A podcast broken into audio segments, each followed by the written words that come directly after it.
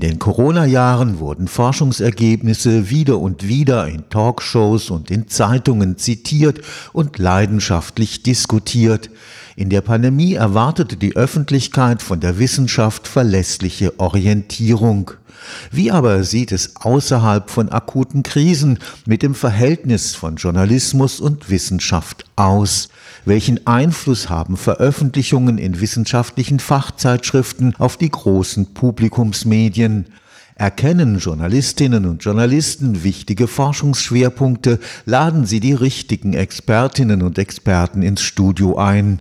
Unser Journalismus ist besser als sein Ruf, das ist das Fazit einer jetzt veröffentlichten kommunikationswissenschaftlichen Studie am Karlsruher Institut für Technologie. Ich würde unsere Studie positiv für den Journalismus deuten wollen, in dem Sinne, dass er in der Mehrheit nicht über wissenschaftlich marginale oder Nischenthemen berichtet, sondern dass er durchaus die Fähigkeit hat zu erkennen, welche wissenschaftlichen Themen auch für ein breites Publikum interessant und vor allem gesellschaftlich relevant sind und welche Themen die Wissenschaft auch in Zukunft noch beschäftigen werden. Das Team von Dr. Melanie Leidiger-Sandmann vom Department für Wissenschaftskommunikation am Institut für Technikzukünfte des KIT konnte in der Studie eine starke Entsprechung von Themen- und Expertinnenauswahl feststellen, wie sie in Publikumsmedien auf der einen und wissenschaftlichen Fachzeitschriften wie beispielsweise Nature, Science oder The Lancet auf der anderen Seite praktiziert wird. Die Auswahl wissenschaftlicher Studien durch den Journalismus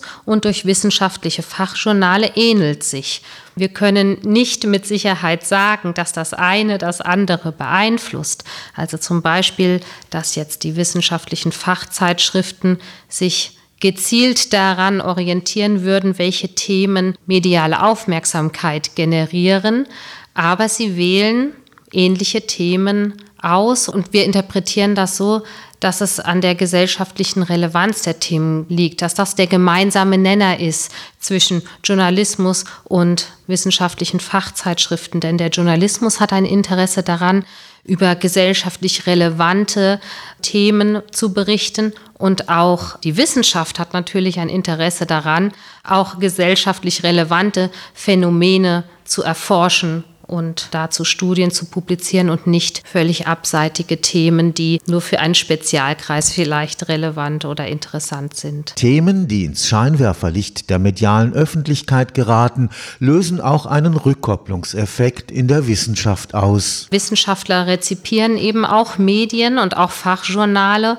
und bekommen mit, dieses Thema ist gerade besonders prominent, ergo auch gesellschaftlich relevant und dass sie auf solche Züge auch aufspringen oder eben auch ihren Beitrag zu diesem wichtigen Thema, denken wir an Corona, leisten wollen. Untersucht wurden tausend wissenschaftliche Studien, die ein breites Medienecho erfahren haben. Und diese Studien, die eine solche Medienaufmerksamkeit erfahren haben, die haben wir über sogenannte alternative Metriken ermittelt, die der Provider Altmetric zur Verfügung stellt.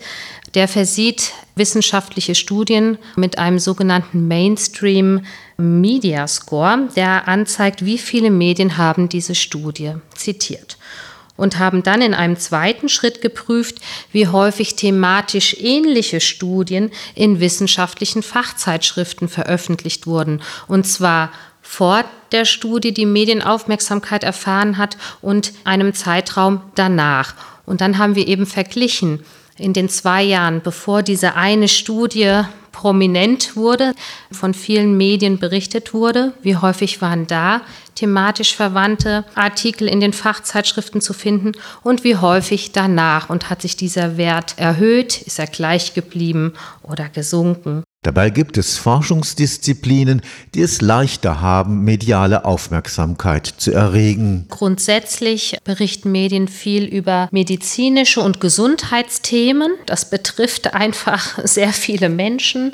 Auch Verhaltenswissenschaften und Biologie sind beliebte Themen und Technik und Umwelt. Die Geistes- und Sozialwissenschaften sind weniger stark in der Medienberichterstattung vertreten als diese anderen Disziplinen. Grundsätzlich ist die Zeittaktung im Journalismus eine andere als die in der Wissenschaft. Das erklärt, warum den sogenannten Preprints während der Corona-Epidemie so viel mediale Aufmerksamkeit zuteil wurde. Bis Studien veröffentlicht werden, vergeht ziemlich viel Zeit, denn die müssen erstmal begutachtet werden. Die Gutachter haben eine gewisse Zeit zur Verfügung, um sich diesen Artikel anzusehen.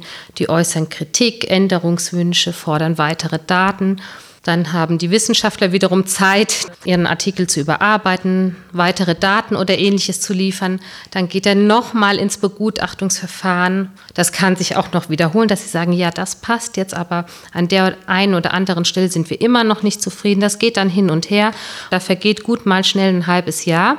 Und so lange konnten, wollten viele Journalisten nicht warten und auch die Wissenschaftler nicht. Sie wollten ja, dass ihre Erkenntnisse jetzt irgendwie nutzbringend verwertet werden.